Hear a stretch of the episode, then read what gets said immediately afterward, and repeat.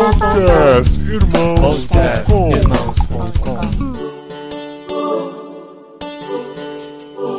Olá, pessoas! Podcastirmãos.com de número 396 entrando no ar. Eu sou Paulinho e estou aqui em Brasília com a esposinha Adriana, que hoje vai aprender a falar pelo menos um versículo em Assurini. Olha só, eu sou a Adriana e eu estou aqui com pessoas que falam várias línguas, gente. Olha, só. Olha. E não é só a língua dos anjos, que essa, né? É. A gente vai falar um dia, se Deus quiser.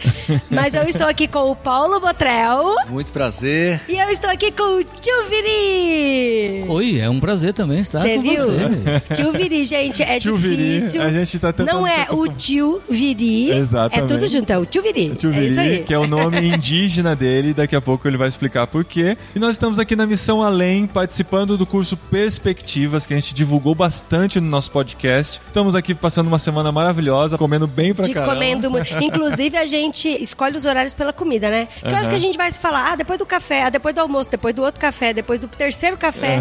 A gente é quase hobbit. a Quase gente faz hobbit. o primeiro Tem de jejum, de jejum. segundo de jejum. E ainda tem o caldo da noite. e ainda, E tem o caldo hora da que você noite. acha que não tem mais nada pra comer, 10 e meia da noite Sim. serve um caldo. É. Então, e o tio Viri é que busca o café, leva o café, Oh, tio- faz o café e estamos aí. é verdade, Muito gente. bom, gente. Ó, e nesse programa especial, a gente vai falar sobre um tema muito interessante que tem a ver com o que esses dois fazem e já fizeram muito na vida, que é a tradução da Bíblia para povos minoritários, digamos assim, ou para povos que ainda não têm a tradução da Bíblia, obviamente. E a gente vai conversar sobre isso nesse programa aqui do podcast irmãos.com.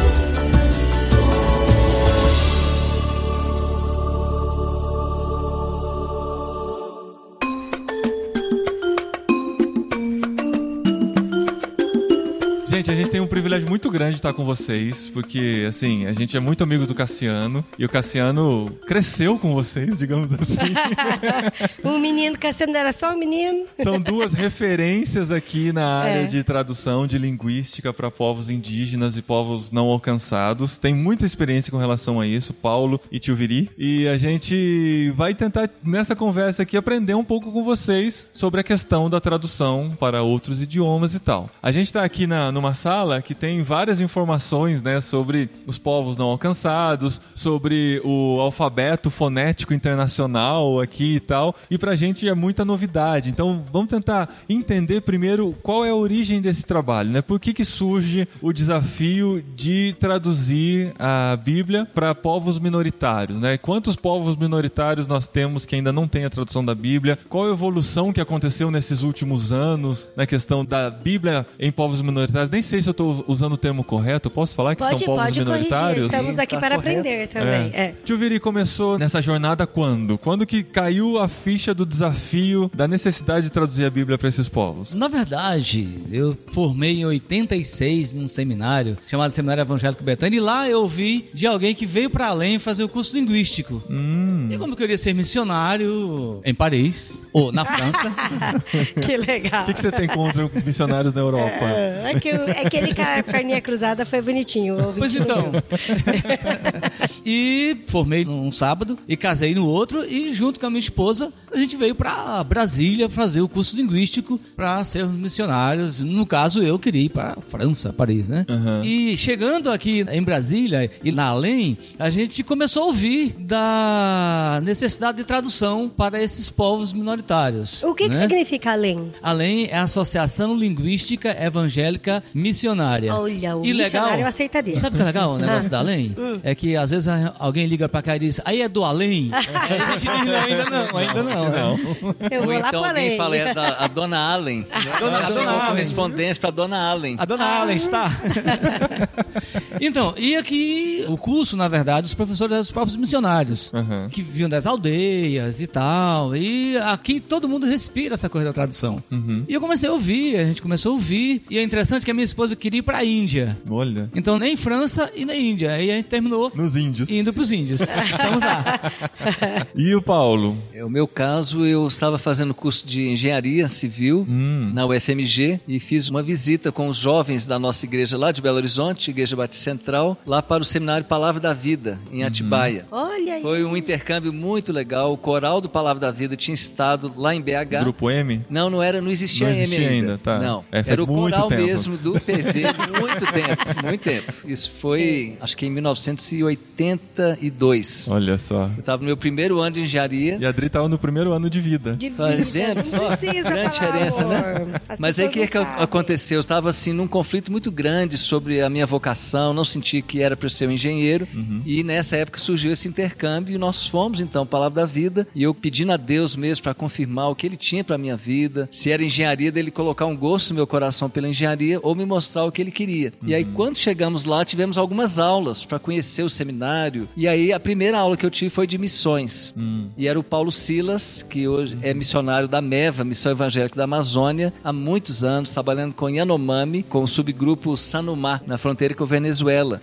E ele começou a falar da necessidade das tribos. Naquela época, mais de 150 tribos não tinham missionários, não tinham um versículo da Bíblia traduzido.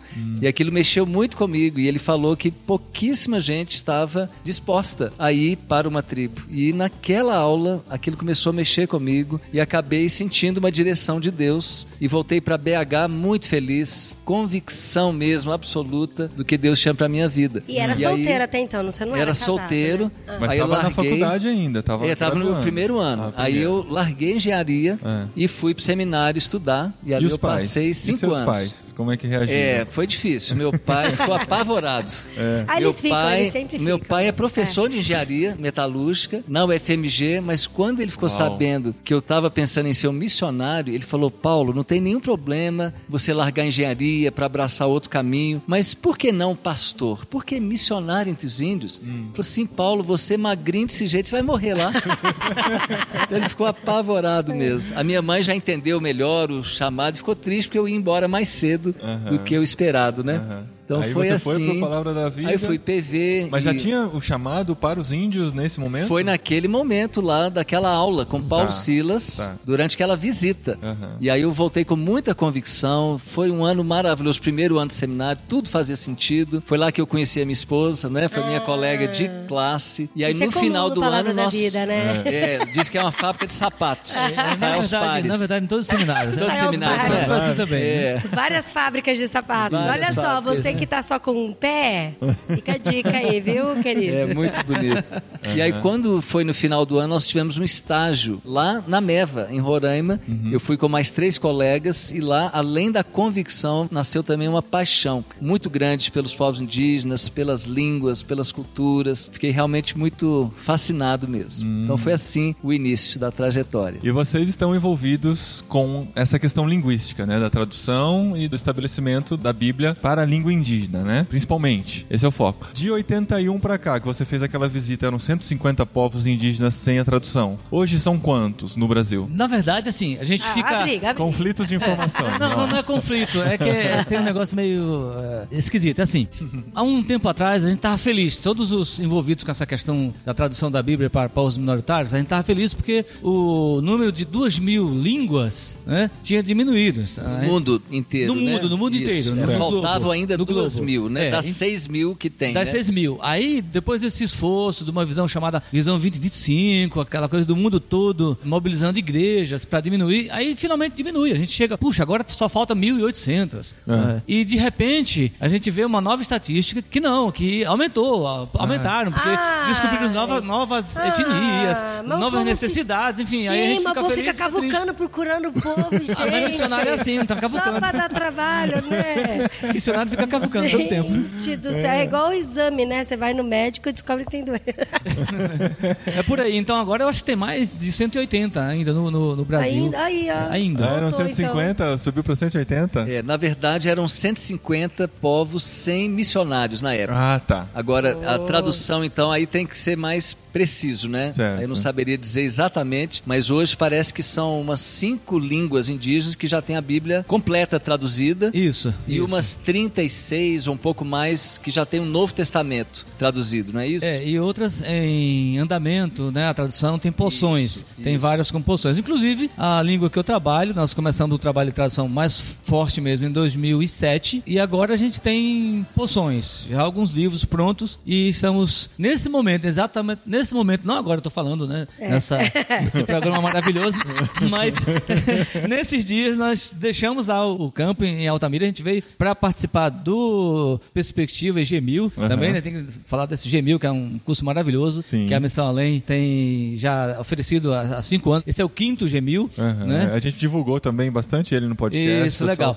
Então, a gente saiu de lá, a minha esposa é uma das cabeças que pensou esse G1000, e a gente saiu lá de Altamira, lá, Lá no do Pará. Médio Xingu, no Pará, para vir aqui para Brasília, só para esse curso. Aham. né? E assim, nós estamos trabalhando, estamos finalizando os 25 eh, primeiros capítulos de Gênesis. Está pronto para Ah, ser, pra ser consultado. Na língua Assurini do Xingu. Em Altamira, é na região de Altamira, no Médio Xingu. Porque tem dois Assurini. Tem um Assurini do Tocantins. Ah. Pra você saber, eu trabalho com Assurini do Xingu. São duas línguas diferentes. Duas línguas diferentes. Culturas diferentes. É. É, e você E- mora lá com os assurinis? Sim, sim, temos casa numa aldeia, na aldeia maior. Agora houve um fenômeno de multiplicação de aldeias. O Assurini agora tem seis aldeias e nós temos casa em uma, uma cabana em outras duas. Ah, Quantos índios assurinis existem lá na sua região? Agora eles passaram de 300. Quando eu cheguei lá tinha 63. Isso na sua aldeia ou ao todo? A etnia, a, etnia, toda. inteira, é, eu comecei a trabalhar com né? 63 indígenas. Você começou a trabalhar com 63, você chegou lá, só tinham 63 e só esses 63 falavam aquela língua. Só, Então, assim, se eles morressem, a língua morria. com certeza. Olha só. Deixa eu fazer uma pergunta. Pode Gente. parecer bem preconceituosa e perigosa, mas eu quero representar pessoas que talvez estejam pensando nisso agora. Por que, que não é mais fácil ensinar português para esses índios do que tentar preservar uma língua de 63 pessoas? Ah, eu acho que, em primeiro lugar, seria um desrespeito, Uhum. né? Cultural. uma agressão cultural, um desrespeito total com o indivíduo assurini,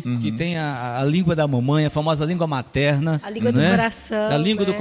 Coração, a língua que fala ao coração. Do mesmo jeito que eu não, eu não gostaria que viesse me ensinar inglês, para depois me dar uma Bíblia em inglês, Aham. para eu ler em inglês, eu também não quero, nem quis, não concordo com essa questão de ensinar o português para o indígena. Né? Ele tem a língua dele que é a marca do povo, né? é algo que está dentro, que, assim, que faz parte do ser assurini, é falar a sua língua. E além disso, mesmo que esses indígenas aprendessem o português, e muitos falam até são bilíngues, né? não a Surini necessariamente, mas outras tribos, em geral o domínio do português que eles têm é mais para lidar com o comércio, com o dia a dia, mas não para tratar das questões profundas da alma, do coração. E a língua está muito ligada à cultura também. Então, por mais que ele aprendesse português, sempre ia ser uma coisa meio superficial. Sim. Inclusive, a Missão Além tem um programa muito bonito, né? De valorização, incentivo do uso das escrituras na língua materna. Tem ido Isso, lá para. Guiné-Bissau e o, o efeito disso é impressionante. De pessoas que falam português em Guiné-Bissau, que é uma das línguas principais, mas já tinham a Bíblia traduzida para alguma língua deles, mas insistiam em ter o estudo da Bíblia em português. Aqui a gente viveu uma experiência muito interessante quando veio alguém do Timor-Leste, né, um pastor que é tradutor para a língua, uma das línguas lá majoritárias, e a gente aqui no curso linguístico tem aquela coisa de aprender a analisar a língua, criar alfabeto e tal. E os colegas de classe falaram para ele: "Pastor Carlos, a gente pode fazer a análise da sua língua, do seu povo?" Aí ele disse: "Ah, pode sim". Então a turma começou, fez análise e tal. Uau, que legal. Né? Muito e legal. aí eles escreveram um versículo na língua dele, no quadro, e pediram para ele ler. Ele não conseguiu terminar de ler. Tava todo mundo chorando. Uau. Porque ele disse, "Não, a primeira vez que eu vejo a Bíblia na minha língua, ele não conseguiu terminar de ler. Uau. Que E legal. ninguém mais, todo mundo começou a chorar, porque era uma, uma emoção muito grande, porque Lindo aquela demais, língua falava né? no coração dele. E ele sendo um que falava português, que fala a, a- a língua majoritária, que é tradutor para aquela outra língua. E uma coisa que impressionou também, aí já voltando àquela sua primeira pergunta para 53, agora mais 300, eu estou trabalhando com esse, esse grupo, traduzindo para eles. Esse próprio pastor Carlos, eu andando com ele aqui em Brasília, ele me perguntava: Pastor, o senhor traduz para 300 indígenas? Eu falei: Sim. E eu não entendia. E ele me perguntou várias vezes: O senhor está traduzindo a Bíblia para 300? Eu falei: Tô, porque o povo dele tem mais de 8 mil. E ele não traduzia porque achava pouca gente. Pouca gente. Uau, Há quantos anos o senhor está trabalhando lá para esses 300 indígenas de hoje? Eu cheguei em novembro de 89. Uau, Então temos 30 anos lá. caramba. Claro, eu não cheguei já traduzindo, né? A gente chega Sim, aprendendo a mas- língua. Mas faz parte de todo o processo. É, o processo. Era uma língua ágrafa. Sim, ágrafa. com certeza. Então não tinha nada escrito na língua deles, era Não, só cultura nada. oral. Só. E você já chegou preparado pra fazer aquilo ou teve que quebrar muita pedra pra descobrir como é que funcionava o. Não, nós já chegamos Esquema. preparados, né, Paulo? Paulo é um dos professores aqui, né? É. E ele sabe disso. A gente já chega preparado, com a ferramenta adequada para aprender a língua, ouvir aquela língua, grafar foneticamente. Aí esse processo deixa pro Paulo, porque ele é professor dessa área. Eu sou de antropologia, enfim.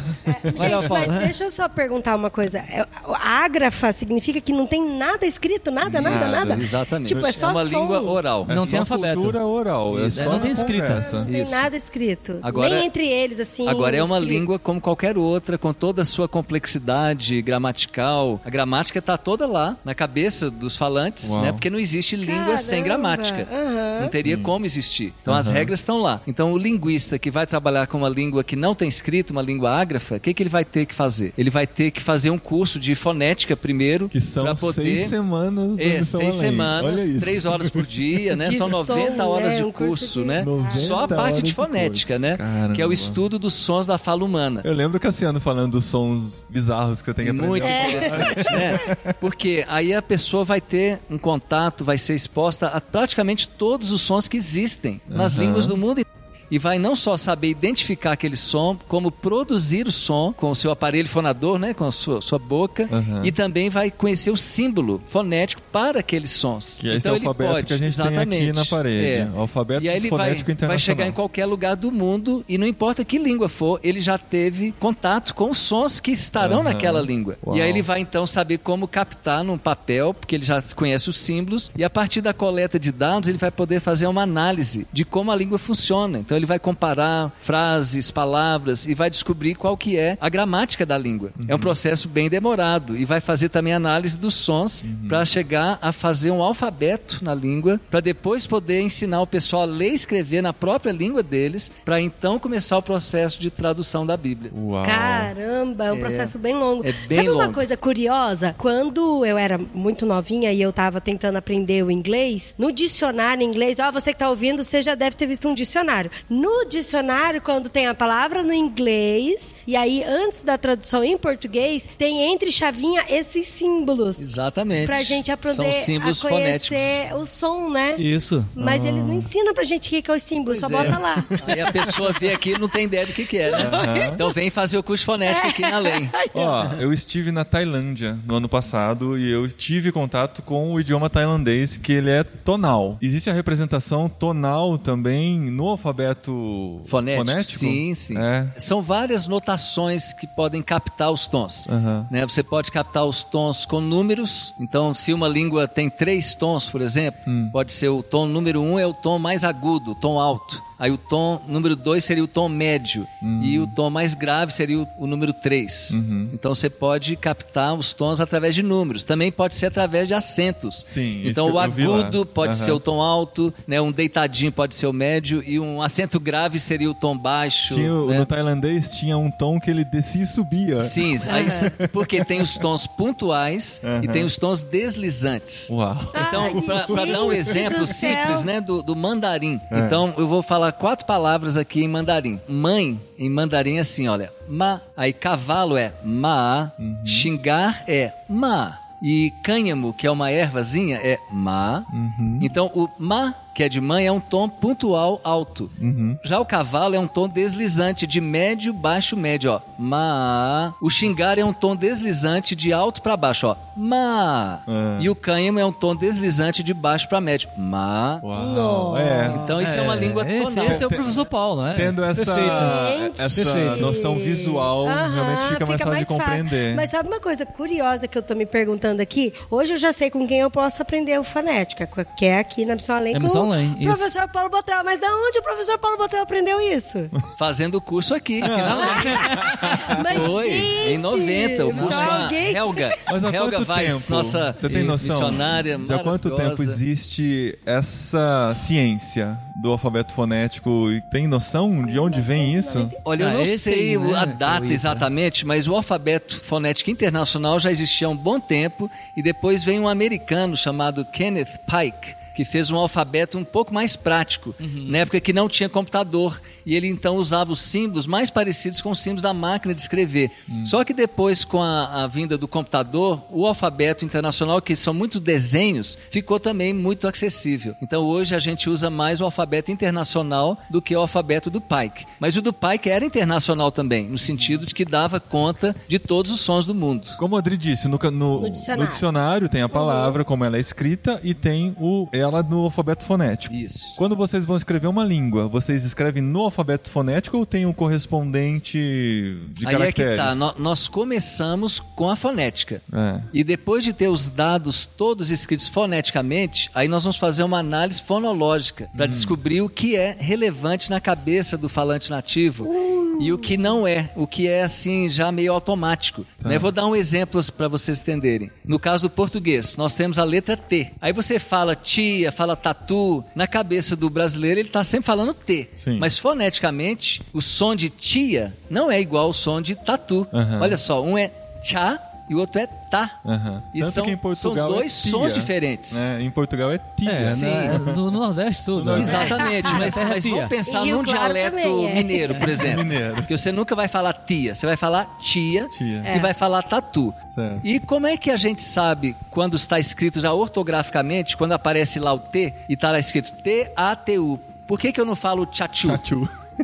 E por que quando eu tô lendo lá T-I-A, eu falo tia e não tia, no Aham. dialeto mineiro? Tá. Por quê? Porque isso já é fruto de uma análise fonológica. Então, em português, o tchá e o tá, a gente fala que eles são alofones, né? De um mesmo fonema. Então, na cabeça do brasileiro, é um som, é o T.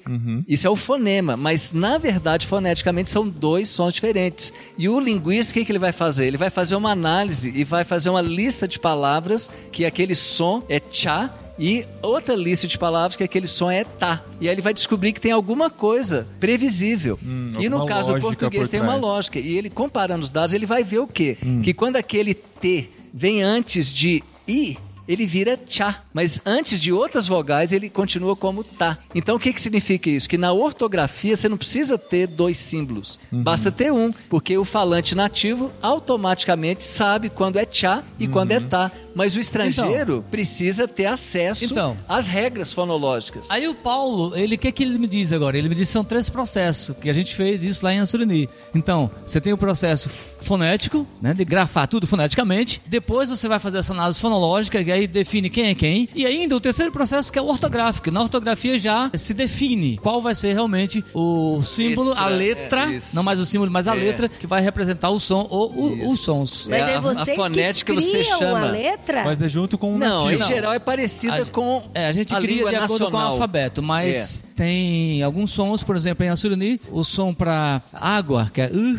não existe no- na nossa língua, não existe igual. Então a gente está representando com Y. Então, uh é Y. né? Agora, I é mãe. Uau. Aí eu pergunto se você ouviu a diferença. Não, por quê? Porque nós. é, agora, tem uma glotal antes. Pra ser água, tem uma glotal, que a gente chama glotal, antes do U. Então é, U. E a mãe é U. Não tem a glotal. Ah, dá um soprinho no final, né? É, é o a gente tem, né, no. É, português que é um é. A, né? No meu caso, por exemplo, quando eu fiz curso de sobrevivência na selva, foi na tribo Craô. E eu ganhei um nome indígena, que é Caroté. Aí tem, olha a glotal aí, não é Caroté, é Caroté. Dá uma parada, não é? Isso. Então, Caroté. Tem a glotal. E o meu nome, no caso, significa canela de viado. O meu era mais É. bonito, eu, eu também Muito fiz mais lá. bonito. Eu também fiz lá. Fizemos o mesmo caminho, né? Sim. É, e o meu nome era Tebit Watorikram. Nossa. Então, Tebit é ligado ao peixe e o Watorikram seria a cabeça do nambu. Olha aí. e a minha esposa ganhou o nome de Cacon, que significa coquinho. Olha só. E na Surini, o que, que significa o ticuru? Tio Viri. Tio Viri. Agora ela acabou de mudar meu nome. Chucurus é uma tribo lá na, na- da, da minha terra onde eu morei, Chucuru Cariri, é, em Palmeiras dos Índios, uma tribo maravilhosa lá, um povo É muita palavra Um diferente. estado de resistência Chucuru. muito bonita lá, o Tio Viri. Tio Viri, o que que Bom, ela me lembrou algo que eu cometi no começo, assim, eu estava aprendendo a língua, eu estava aprendendo a língua surini, aí a gente chega, tá, quer falar, quer e tal, e o surini tem o costume de colocar a comida e, e convidar as pessoas para comer, todos você convida um, dois, três vizinhos e vem todo mundo faz aquela reunião para comer, é muito legal. E aí eu reuni os, os vizinhos e tal, e servia comida, e aí eu falei, tchacuruk, e aí houve um, um silêncio e depois, que, que, todo mundo riu, riu, e aí o indígena botou a mão na boca assim e disse, Maíra, na época me chamava de Maíra, é, se- Ainda bem que mudou pra é, Tio Viri, né? é, Maíra, Maíra, você falou vamos fazer xixi. Porque vamos fazer xixi é tchacuru e vamos comer é tchacaru. Ah, Uma vogalzinha. Como você chamou ele? Ela foi Chucuru. chamou Tchucuru. Chucuru. Tio Viri. É, vamos fazer. Não privilégio, Chicuru, porque Chicurus é, a- a- como eu falei, a tribo lá do Palmeiras dos Índios. Tio Viri significa um, um grande pajé. Na verdade, é um nome de, de, de uma pessoa, né? Tio Viri, o Viri, Vacaíma, que é uma pessoa só tem vários nomes. E como os pajés me identificaram como um grande pajé, então ele, em homenagem a esse grande pajé que foi Tio Viri, eles me deram o nome Tio Viri. Por isso eu Uau. É bem mais nobre do que honra. canela de viado, né? É, bem mais viado.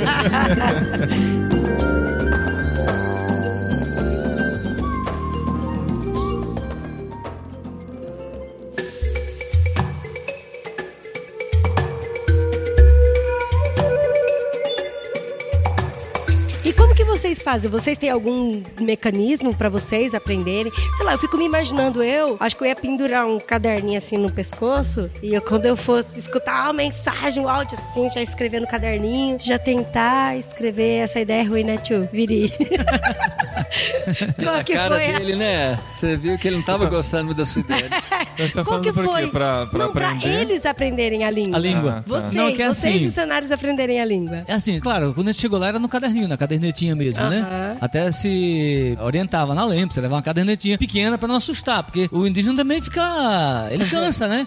Aí chega lá o missionário, o pesquisador, tá só querendo pegar, pegar, pegar a informação dele. Então, na verdade, nós sentávamos alguns momentos com aqueles que tinham disponibilidade pra ensinar, né? A gente ia anotando as frases e tal, de acordo com o que a gente aprendeu aqui na LEM, processo de aprendizagem da língua, mas ah, a gente resolveu viver com eles. Então eu tô indo caçar, aí tô aprendendo, eu tô perguntando como é que fala por aqui, pra frente, pra trás. E sempre tem alguém assim que fala português também ou não? Não, quando eu cheguei tinha alguns que falavam português, e isso facilitou bastante, Ah, e é depois bom, de um tempo... chegar- imagina chegar num lugar Depois que de um não tempo fala, complicou, né? porque aí eles querem só falar português. Ah, isso tem que tomar Ah, um cuidado Mas é pra... mais fácil aprender a língua se é um povo monolíngue, Isso. que não Olha fala só. nada de português, por causa Uau. disso. Porque se Ah. eles já falam um pouco, então eles querem comunicar. Isso. E aí então dificulta, Aí né? você tem mais A minha vantagem é que quem fez a casa fez perto da casa dele, porque seria meu dono, claro, tem uma questão toda antropológica aí, É. né, perto do terreiro dele. E eram velhos, idosos que não falavam português. Isso foi bom. Foi bom, melhor foi coisa. bom pra mim. Foge de quem fala português se você quer aprender outra Exatamente. língua, né? Certeza.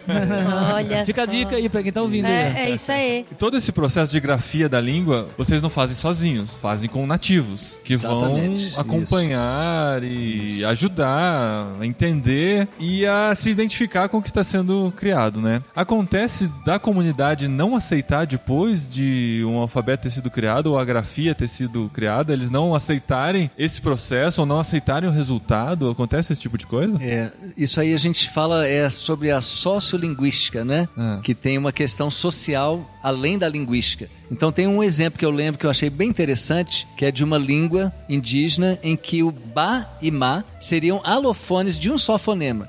Então bastaria um símbolo e eles saberiam automaticamente quando pronunciar ba e quando pronunciar ma. Então bastaria uma letra.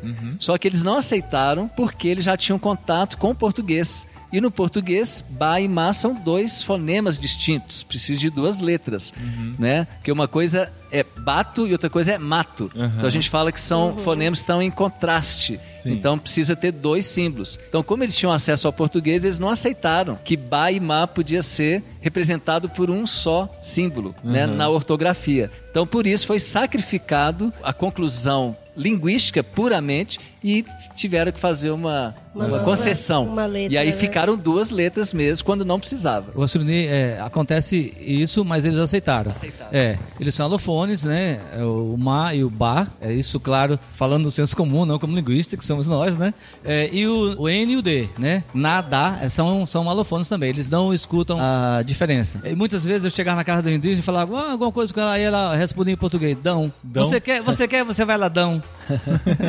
Porque pra ela é igual, D e dão e não é. Que legal, É, que legal. Agora, mesmo um povo ágrafo, quando já tem a Bíblia, né, toda escrita, né, traduzida, publicada, ainda assim existe uma preferência pela oralidade. Então, muita gente tem trabalhado com a gravação da Bíblia na língua deles. Então, é às vezes muito mais fácil, né, para eles ouvirem a palavra do que lerem, Pelo porque hábito, né? pelo hábito, pela cultura, Pela o cultura. costume, é né? verdade, é verdade. Ah, que legal. E sabe o que eu acho interessante? Que o trabalho, além de toda a questão cultural, de verificar como que eles trabalham e como eles vivem em comunidade, tem a, a adaptação do missionário no campo também, né? Sim. Porque assim, a gente está acostumado com a nossa rotina de vida, com a forma como a gente trabalha, de ir no supermercado, comprar as coisas, ligar o chuveiro, coisas pequenas, assim, que lá no campo faz uma diferença muito grande, né? E aí eu queria saber de vocês, assim, como que foi feito? Vocês se prepararam também, além da parte de tradução, linguística, tudo, mas também se prepararam culturalmente, né, para conhecer e para não ter aquele choque tão grande de adaptação cultural, né? Como é que foi isso para vocês? É, a gente tem ah, também o- os dois níveis de antropologia, né? Quando eu fiz o curso era só um nível. Agora a gente tem antropologia cultural e antropologia da religião. E a gente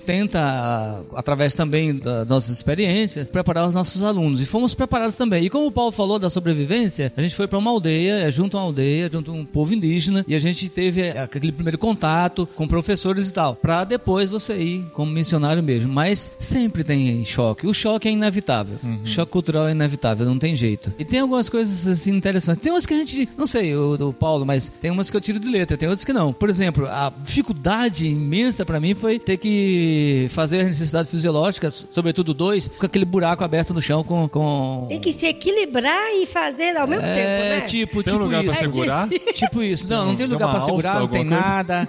E, ou no mato, ou. É, na tribo Craô nem a fossa Né, tinha, era no é mato verdade, mesmo, Era né? no mato mesmo. Era no mato mesmo. E acontecia de você E chegar limpa no, que jeito? você Calma, chegar no deixa eu- mato e já ter, né, já ter eu- usado aquele lugar? Geralmente Então. enterram, né? Pobre com É, terra. ou larga pra lá e tal. Mas É. enfim, o, mas o buraco é muito, muito mal cheiroso, né? Porque fica lá o contato direto, né? Você faz um negócio desse, fica lá. Não dá pra ficar no Instagram enquanto tá... Não, não dá, né? não dá. Lá ninguém fica no Instagram. né? Olha e aí, só. é, eu pensei, puxa, quando eles fizerem uma casa pra mim nessa aldeia, eu vou trazer um, um vaso, vaso. e vou sentar. E aí não deu outra. Com um ano e meio, eles viram que eu ia ficar na aldeia e fizeram uma casa pra mim. Fizeram a casa tal, coberta de palha, eu fechei de barro e tal, e eu levei um vaso sanitário. E levei Levou um- escondida assim. ó. ah, levei, não, levei. Não foi E aí ofensivo pra não, cultura? Não, não foi, mas, Não. mas calma aí. Ah. E aí levei o vaso sanitário, levei a- o cano, o tubo, né, de PVC e tal, fiz todo aquele processo, cavei um buraco. Primeiro foi super interessante, eles olhando eu cavar o buraco. Por que, que eu tava cavando um buraco tão grande? E assim, longe da casa. E né? longe da eu casa. Cavei, e aí eu botei a- o tubo de PVC, a- sentei tudo direitinho, fechei o buraco lá, e botei a terra em cima com o pau e tal, aquela coisa, tudo direitinho, e sentei o vaso sanitário. E aí, todos, todos, literalmente, foram na minha casa e me perguntar, e eu tinha que explicar pra todos como que ia fazer. Como que a coisa, qual seria o, o, o caminho que o dois iria E não Isso- pediram pra usar, não? e se não ia. Pediram pra usar também. e se não ia ficar fedendo. E aí não tinha água encanada, eu ia buscar água lá no rio, descia a ribanceira pra pegar água, mas tudo bem. E aí eu mantinha sempre um balde lá cheio com água. E eles foram pra ver como é que era que o Dom Indígena Aí você fazia deu uma exibição de como é que faz. Bom, eu encenei, né? Uma demonstração. Ô, tio Mas interessante também. foi por causa desse trono que você ganhou o nome de Grande Pajé?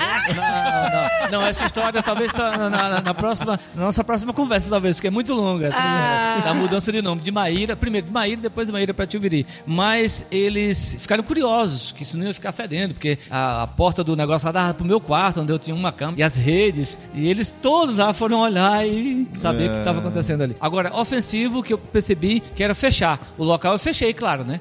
Como não indígena, eu fechei o local. E eles não entendiam por que, que eu fechei. O banheiro? É, é, o banheiro, porque Ah. eu, eu não, não deixei à vista, né? Porque Mas as banheiro- pessoas faziam à vista, é é, lá sem importa. Alguém foi me visitar um dia e aí nós chegamos lá, ele queria ir no banheiro e falou: Pastor, onde é que é o banheiro? Eu falei: É ali. Aí ele foi lá no banheiro e aí ele voltou correndo e falou assim: Ei, tio Viri, mas não tem porta. Eu falei: Mas não precisa. Ai, Você arrancou a porta então? Não, o banheiro, outros, banheiro. outros banheiros. Ah, Aquele tá. dava pra mim, para mim, pro meu quarto era Ah. fechado. Eu fechei com tábuas assim. Mas eles olhavam pela brecha da- da, Ai, gente. Eles olhavam. Um dia um indígena encenou tudo que eu fazia. Inclusive com a revista que eu levava pra ler. Ai, gente do céu. O ser humano é E você, muito Paulo, nas suas experiências em tribos indígenas? É assim um, um pequeno choque, não foi nada grave, não é? Mas foi quando eu estava na tribo caritiana, onde a gente foi para ficar anos para traduzir a Bíblia para eles. Acabou que a minha esposa não conseguiu ficar, teve uma depressão profunda, precisamos vir embora. Mas uma certa semana que nós estávamos lá, eles convidaram a gente para um aniversário do outro lado do rio e serviram o prato favorito deles, que era um macaquinho assado. Uau. E aí, com todo o meu treinamento, eu encarei, nem pensei duas vezes. Sim. Comi tranquilo, mas eu senti um gostinho tão diferente. E quando eu voltei pra minha maloquinha lá na aldeia, eu escovei os dentes umas três vezes e não saiu o gostinho do macaco. E fui dormir na minha rede com aquele gostinho. Mas a gente comeria quantos macacos fosse necessário, porque a gente sabe como é importante você se identificar né, com o povo, na sua alimentação, inclusive. Isso é muito importante. É, Isso sim seria uma desonra não comer, né? Exatamente. Sim. Algumas Isso. coisas. Então, porque a gente escuta, né, de missionários que fazem longos trabalhos, né, com um povo de uma cultura muito diferente da nossa, e alguns parâmetros parece que é meio que universal, né, de desonra. E a questão da alimentação parece que em toda cultura é ofensivo. Até na nossa, né? A gente claro, faz um, claro, um claro. bolo dificultoso, Claro. A antropologia bota diz na isso. mesa. Não, É. é. uma coisa que a gente comeu a vida inteira, relembra É. a nossa infância Isso, e né? tal, você coloca na mesa. A o pessoa não quer E estrangeiro- aí o estrangeiro faz cara de nojo, vocês né? estão ouvindo quando comeram açaí, quando experimentaram açaí, não fala assim, é, tem gosto de tem areia. gosto de terra. Porque o paraense ama, Exatamente. o nortista de modo geral, ama açaí. Não E façam eu isso. amo esse açaí que- com gosto de Pois terra, então, viu? eu Pra também. comer- Não pode falar, lembrando. Terra, Adri. Lembrando. Pra comer com charque. Lembrando que comida é um poderoso marcador cultural, então a gente tem que Sim. entender isso.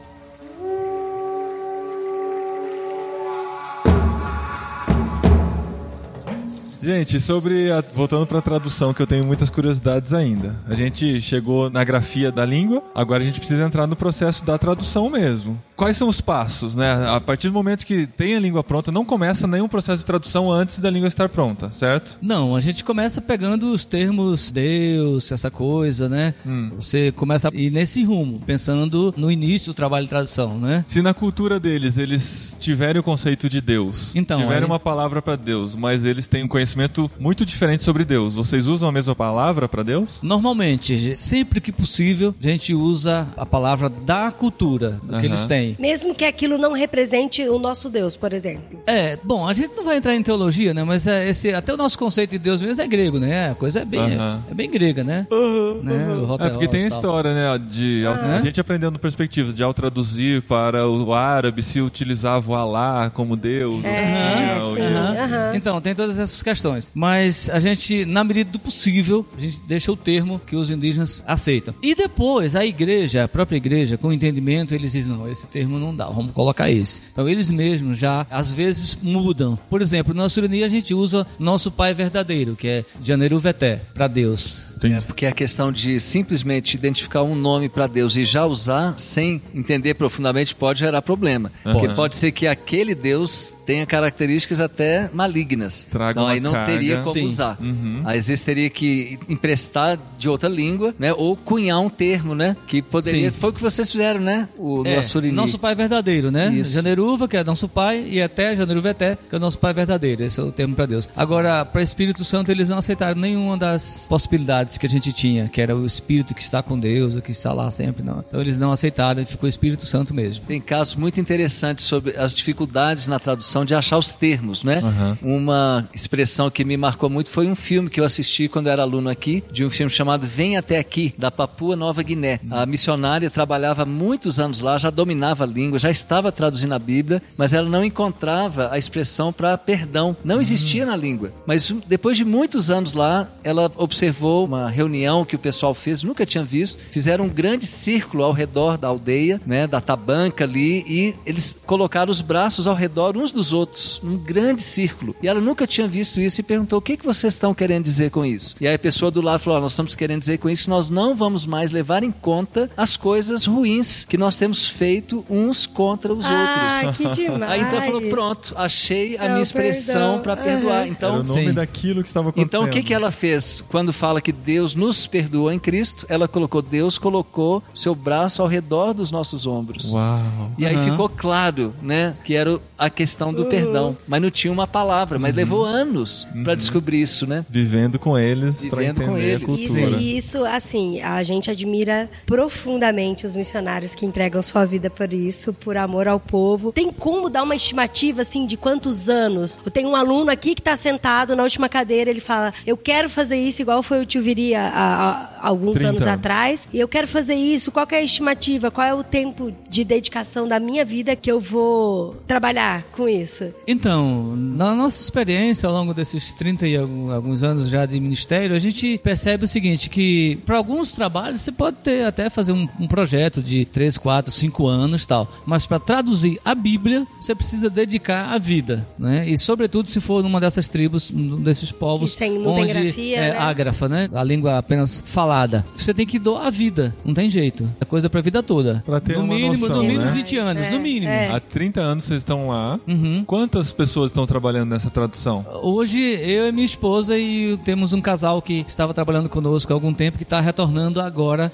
Eh, Esse ano, 2020, estão retornando, mas a gente ficou só nós dois. O resultado é quanto até agora de tradução da Bíblia? Na verdade, eu já cheguei traduzindo, Tá. como você falou, né? Então a gente chegou, aprendeu a língua, a cultura, relacionou, Cultura, então, se trabalhei como relacionou, enfermeiro, servi como enfermeiro. Ah, isso é interessante. Ele Servi serviu como muito como enfermeiro, enfermeiro lá. de Teve 89 filho a na 2005. tribo, né? É, o meu filho que tá aqui ouvindo a nossa conversa, que ele nasceu lá, a menina foi com nove meses, hoje já é missionária lá no- na Ásia, Aham. né? E aí, 2007, a gente tinha começado alguma coisa, mas em 2007 a gente começou um processo mais forte. Ah, em e agora a 2007. gente tem, Em 2007. 2007 começou a grafia da língua também? Não, não, não. A gente já tinha ensinado a ler, escrever. Ah, tá. A gente já tava já processo bem É, então, porque adiantado. quando fala da tradução da Bíblia, tem um- vários Tem, processos antes tem de ensinar a ler, antes, escrever. muito, porque muito, senão não muito. tem aceitação também, né? Sim, da- claro, da- é, você tem vai- que é. já ir fazendo desde Ah, antes. Coisa seria bem do, É. de Marte, Vou- né? só vou- Então- não vou te ensinar a escrever, ler e escrever, não. Só Então, Tem que ter um a domínio da língua, Tem né? que ter o domínio da língua e tal. E a gente teve uma ajuda muito boa. Quando a gente chegou lá, tinha duas irmãzinhas da igreja católica. Uma já partiu e a outra mudou de aldeia, não tá lá mais. Mas elas já estavam lá quando nós chegamos nessa aldeia.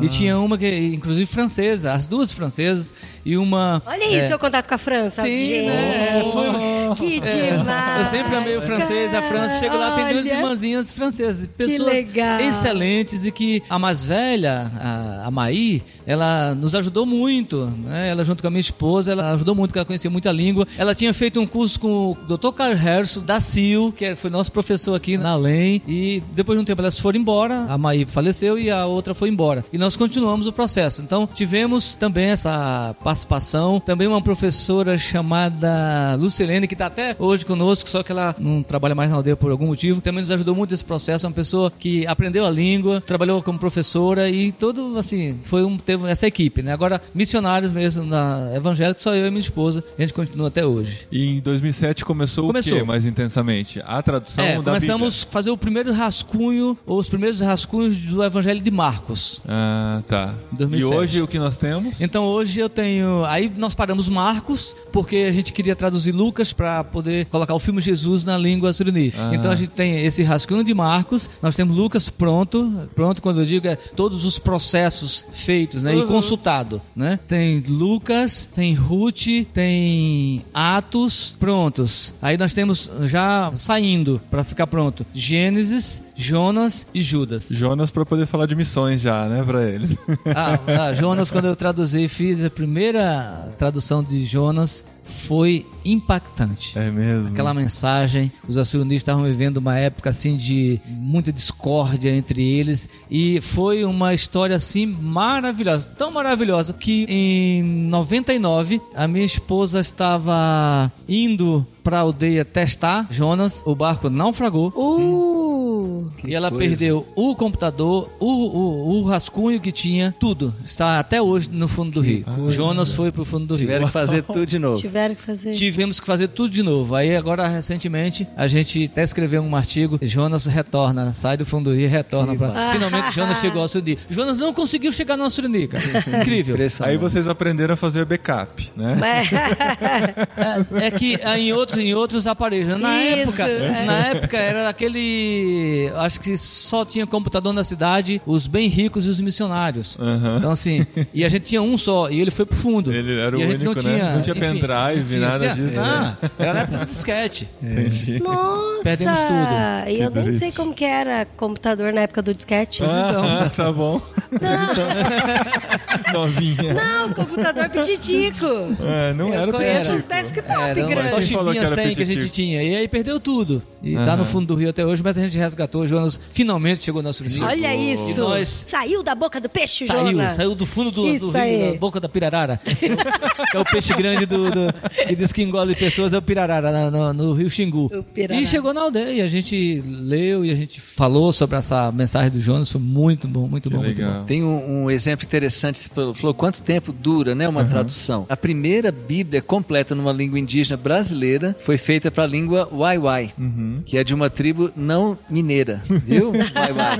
É lá no Pará, né? em Roraima também, os Waiwais né, moram lá há muitos anos, e veio um casal dos Estados Unidos, seu Roberto Hawkins e Dona Florine. Vieram bem jovens, começaram acho que na Guiana, onde eles moravam, Guiana inglesa, e depois eles vieram para o Brasil, Você tem noção de que a época? tribo Waiwai. Não sei se foi na década de 40, talvez, Aham. ou 50, não é? Acho que foi 50, 50 Mas foi a bom. primeira Bíblia a ser traduzida completamente para uma língua indígena brasileira. E sabe quando foi que ficou pronto? Em 2002, se não me engano. é sério? Há pouco primeira? tempo. E sabe quantos anos eles levaram desde o dia que eles pisaram na aldeia até o dia que saiu a Bíblia completa? 53 anos. Nossa. 53 anos. Uau. Então, realmente, hoje pode ser que não precise de tanto tempo, porque tem toda a questão de Sim. computação, Tecnologia. que pode Ajuda ajudar a acelerar um pouco, né? Agora, o Novo Testamento, o recorde aqui no Brasil tinha sido o Dr. Carlos Harrison, né? Que foi para o Guajajara. Guajajara. Ele levou 15 anos para o Novo Testamento. E agora parece que o Paulo, que foi da missão Além da Jami, levou 7 anos. Mas foi adaptação. Mas era uma adaptação. Adaptação. Pra começar do zero é Da, da impossível. língua tucano falado na Colômbia para a língua tucano falado no Brasil. Isso. Então aí já tinha uma base e Ah, tinha apenas entendi. algumas diferenças. Aham. Ainda assim levou sete anos para o Novo Testamento. Então Caramba. realmente é um trabalho De para uma vida. De vida. né? É.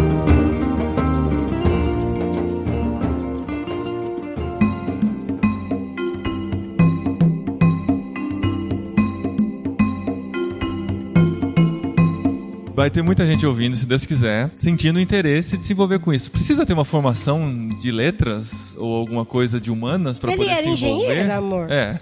É, não, realmente Ajuda. o curso aqui da Lenha ele é tão completo, tão É. precioso, que realmente não tem necessidade. Eu mesmo, quando vim, eu tinha feito um ano de engenharia civil, depois Uhum. fiz teologia com ênfase em missões e vim fazer o curso. Tá, e depois, suficiente. já como professor aqui, nós tivemos alguns alunos que estavam fazendo mestrado em linguística na UNB e vieram fazer e ficaram maravilhados. E Hum. teve um ano que nós tivemos uma aluna que era uma doutoranda Isso. em linguística, Uhum. nem era evangélica, né? E a orientadora dela falou que ela deveria vir para além, Olha, fazer o curso demais, da além, de tão prático, de Glória tão a alto Deus. E nível. lembrando que que nosso é. curso é aberto, né? Nosso curso é aberto. Então é fantástico mesmo, é um curso Aham. muito prático Fantástico. e espetacular. Qual que é a duração do curso completo? De janeiro a setembro. É, Na verdade, esse ano começar meses. em fevereiro. Esse ano ano começa em fevereiro. Fevereiro. Fevereiro, a setembro. Que é o CLM que chama? Isso, É, CLM. o CLM curso que vai acontecer é, agora já, em fevereiro. Quando Curso que começa? de Linguística Começa-? Dia 10 de fevereiro. Dia 10 de fevereiro. Tá, vai ter- Ele sabe porque. Eu vou dar aula de fonética esse ano aqui. É, é o primeiro. Vou já ficar seis semanas, é. Eu venho da antropologia, mas só Isso. vem em abril.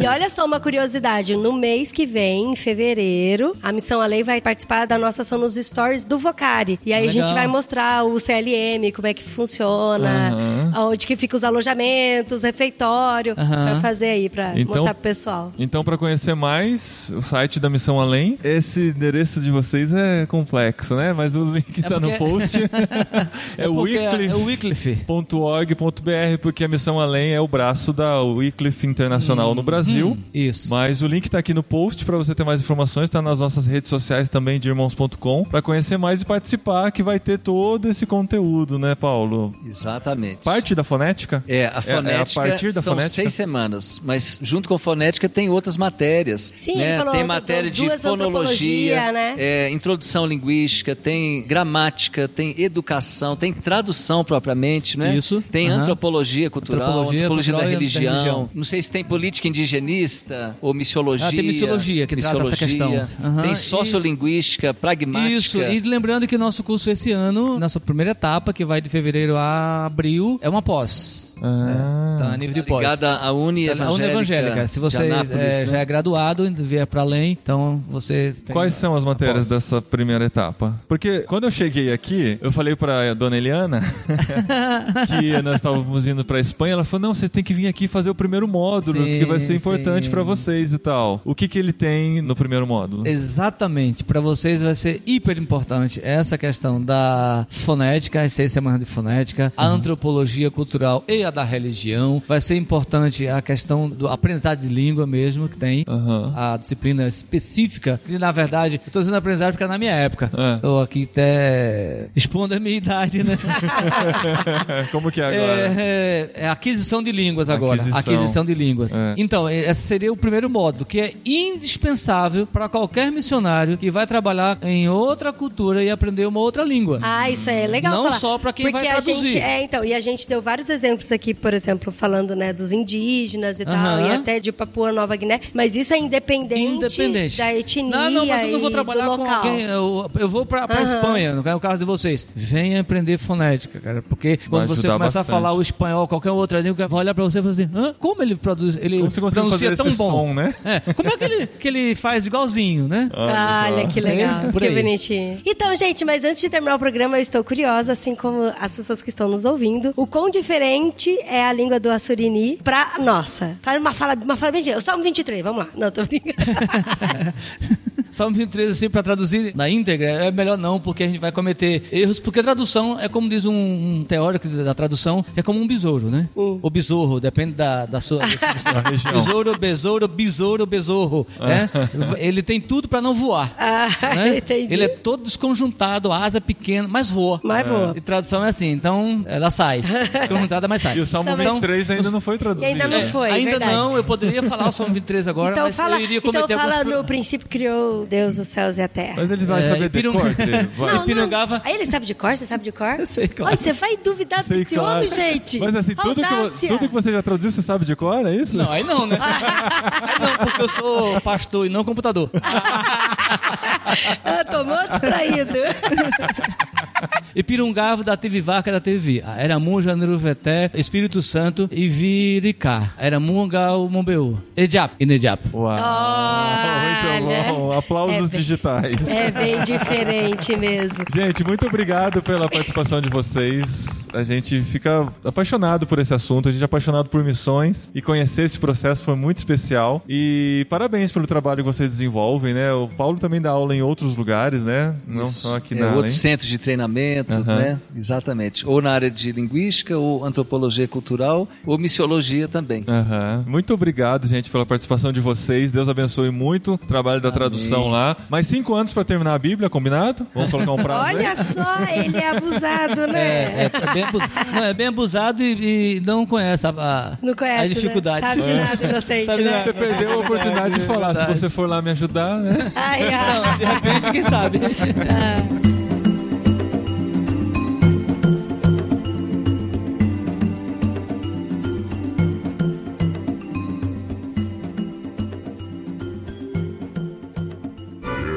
Recadinho! Legal! Recadinho! Do programa anterior. Muito obrigado. Recadinhos, esposinha! Recadinhos esposinhos. Recadinhos missionários. Recadinhos de missões. recadinhos que vêm lá do fundo do coração. Fundo do coração, porque esse programa foi gravado lá na Missão Além, na semana retrasada, em que estávamos lá participando do curso Perspectivas, lá em Brasília. Gente, eu tenho que fazer aqui uma observação sobre esse curso que a gente tá apaixonado Sim. pelo curso do Perspectivas. eu não sei se você conhece, se já ouviu falar, mas o curso do Perspectivas, assim, ele pode ser dado de duas formas. Ou intensivão, que é na loucura, como a gente fez, né, amor? É loucura, mas é muito bom. Eu não troco, sábado. eu não troco o intensivão por outro tipo. É, mas Mas- é, é por causa do nosso estilo e da nossa necessidade também, né? É, é, isso é verdade. Mas ele também pode ser dado uma vez por semana durante três meses, porque são 12 aulas e algumas aulas E as duas pontas, e tal. 14 semanas. É, e aí é feito uma vez por semana, ou numa Aham. terça, ou numa quarta, ou numa quinta, depende da região que você tá. Aham. E as turmas vão se abrir agora já novamente, tá lá no site do Perspectivas, e nós queremos falar uma coisa aqui, né, amor? Não, só pra. Você falou do site Perspectivas, tem que falar qual que é o site Perspectivas. É perspectivasbrasil.com. E esse curso, gente, é um curso que, assim, agora que a gente fez, a gente já conhecia, já tinha assistido algumas aulas.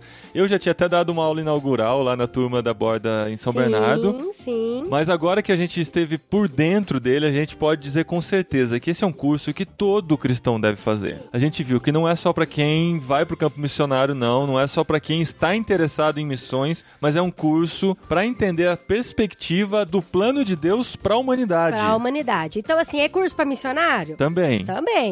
Mas, é curso não pra é todo cristão, né, amor? Então tem a perspectiva bíblica, perspectiva histórica, perspectiva cultural e perspectiva estratégica. São quatro módulos, né, dentro dessas 12 aulas que se tornam 14 no curso completão semana a semana, que você precisa participar. Então fica de olho, entra no perspectivasbrasil.com e vai atrás de conhecer onde ele está acontecendo perto de você. Às vezes na cidade do seu lado, você pode ir uma vez por semana para lá participar do curso e ter essa nova perspectiva aí para Ah, sua sim, vida. e se não tiver aí na sua cidade, manda um e-mail pra eles, enche o saco deles e faz abrir aí. Exatamente. De perspectivas. É, faz.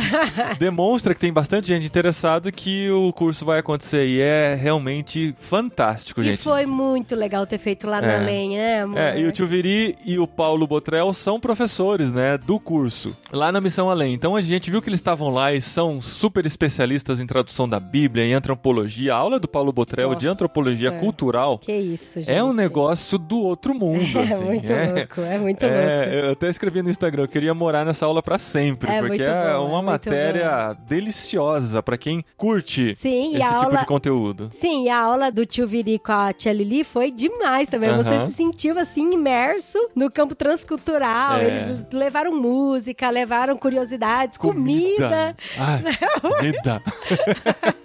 Uma comida Todo indígena mundo teve que experimentar a comida indígena de Foi mandioca. muito legal, muito legal mesmo. E a gente agradece muito eles por terem participado. Separaram uma tarde pra gente lá, pra gente poder gravar e valeu muito a pena. E, gente, o podcast Irmãos.com já voltou com força total. Semana passada tivemos o programa sobre músicas pentecostais, que foi muito interessante, a repercussão foi muito boa. Essa semana aqui, esse programa missionário, e na semana que vem já tem a volta da série Jet Lag. Olha isso! Jet lag, podemos adiantar qual é o país ou não? É, não, Não, não. tá, não. Ele, ele não gosta de adiantar. Surpresa, Mas gente. se você perguntar pra mim, Mas é um, pa- é. respondo.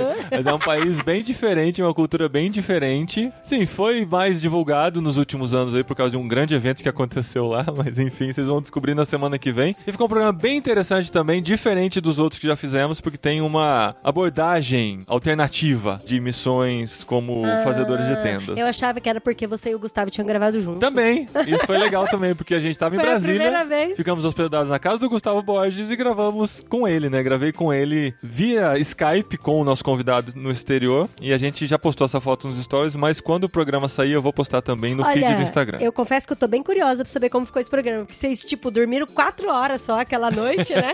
Ficaram batendo papo até umas É. três horas da manhã. Tem acordaram dessas. umas sete, mas tudo bem. Então semana que vem o programa tá aí. E duas semanas depois da semana que vem, ou seja, daqui três semanas contando a partir de hoje, a data de publicação desse podcast. Hoje é que dia? Hoje é dia 28 de janeiro, Uh! o programa está entrando no ar. Então, daqui três semanas, nós teremos a estreia da nova temporada do Literário de Irmãos.com. Gente, e é um livro, vocês não têm noção. É. Eu comecei a ler esse livro, eu comecei a encher o saco de todo mundo. A gente tem que fazer o literário, Tem que tem, ler, que tem fazer que ler, tem literário, que tem que fazer o literário, tem que fazer. É muito bom o livro. É Porque se você pensar assim, a Adri fala que pra ela ler em público ela fica com um pouquinho de vergonha. Gente, eu tenho vergonha. Ai, que dis... Nossa, amor, já vai falar assim? É verdade. Eu tava no hospital lendo, aí as enfermeiras passavam e eu abaixava a capa do livro assim. É o livro Você é Aquilo que Ama, O Poder Espiritual do Hábito, do James K. A. Smith. Smith. Gente, olha que nome de livro de autoajuda, né? Não, o poder espiritual do hábito, você é aquilo que ama, tipo, vai estar do lado do Augusto Cury lá na Saraiva, certeza. Não, Mas- eu tenho alguma coisa contra o Não, Augusto muito pelo Cury. contrário. Muito pelo e nem a favor, muito pelo né? contrário. É, né? Mas eu não leria o livro pela capa de jeito Então, nenhum. mas assim, a gente tá curtindo muito e a gente vai falar sobre ele porque ele tem princípios muito Sensacionais. Sensacionais. É muito. E assim, ao contrário do que você pensa quando você olha pela capa, parece que ele é um livro raso, ele é um livro fraco, de autoajuda. com oito passos pra você Sim, conseguir com o hábito, né? palavrinhas, assim, ai, que delícia, isso tá aquecendo meu coração. Ele te tira da zona do conforto, ele te provoca e ele é, de certa forma, bem filosófico, assim. Aham. Ele cita muito Agostinho. Bom, enfim, não vamos falar muito dele aqui, vamos pro literário, né? Deixa ele Sim. pro literário. Então lê com a gente, daqui três semanas a gente discute sobre ele no literário. Então você já sabe que vem pela frente aqui no podcast irmãos.com e você também já sabe o que vem pela frente na nossa vida. Nossa, É, a nossa vida é até um livro aberto, né, gente? Tá é escancaramos. tenso. É, tá tenso assim de lidar com a ansiedade, mas a Aham. gente tá se preparando de vez pra mudar para a Espanha. né, Isso, amor? se você ainda não ouviu o último programa de 2019, o 394, nós contamos toda a história lá. E se você já ouviu, você já sabe que estamos, assim, arrumando as malas, diria. É, sim, com certeza. Na Estamos verdade, preparando documentação, É. estudando bastante sobre o país. Inclusive, eu gostaria de agradecer aqui a alguns ouvintes entrarem em contato comigo no particular, falando: ah, eu conheço fulano, conheço ciclano, conheço pessoas que podem te ajudar lá na Espanha. E é legal que a nossa rede de contato tem aumentado Sim. bastante. Muito, muito obrigada mesmo. E tem gente que acha que a gente já está lá, porque eu postei uma foto da gente com a bandeira do Brasil e da Espanha falando que novas cores estão surgindo na nossa vida. Aí as pessoas pensaram, ah, que bom que vocês já chegaram, tal, Deus abençoe vocês aí. Mas não, gente. É. O negócio, a gente tá indo rápido, mas nem tão rápido assim. Mas a grande notícia é que nós já compramos as passagens. E são passagens só de ida. Só de ida, gente. É- essa foi a parte que, assim, mais bateu, assim, no coração da gente. Quando a gente comprou e falou, eita! É, é só ida. a data da nossa viagem é 28 de maio. Olha, hoje é 28 de janeiro. É verdade. Temos oficialmente quatro meses para nossa viagem de mudança para. Espanha. No dia 28 a gente embarca para Lisboa, onde a gente vai ficar quatro dias num treinamento de mentoria com um casal de missionários da CEPAL que está na Europa há muito tempo e vai nos ajudar nessa entrada. Quatro dias intensos de conversas e preparação para o campo. E depois, no dia 2 de junho, a gente chega oficialmente em Madrid e vai começar a procurar lugar e se estabelecer lá nesses meses que antecedem o ano escolar das crianças que começa no comecinho de setembro. Sim, gente, orem conosco, Uhum. por favor, porque são muitas decisões que tem que tomar e cada decisão vai para um rumo diferente. então, assim, a gente tem que decidir exatamente qual é o pueblo que a gente vai ficar, qual escola que a gente vai matricular os meninos, como a gente vai trabalhar com a questão da documentação. Assim, a gente tá tudo legalzinho, já tem passaporte europeu, tudo, mas a gente precisa tomar algumas decisões que serão importantes pro futuro. Então Uhum. a gente não quer tomar, né? A gente, na verdade, só quer ouvir a voz de Deus e aí a Exato. gente colocar no papel. Então, orem por nós. E se você quiser conhecer melhor nosso projeto, saber como que a gente vai trabalhar lá, como que a gente vai influenciar os espanhóis lá, entre em irmãos.com barra na Europa. Sim, você vai preencher um formulário, vai falar que quer se envolver, quer conhecer mais, quer nos acompanhar em oração, quer receber nossos informativos e a gente vai pegar o seu e-mail e vai mandar pra você por e-mail o projeto lindo que a gente preparou Ficou nesse top, fim de semana. top.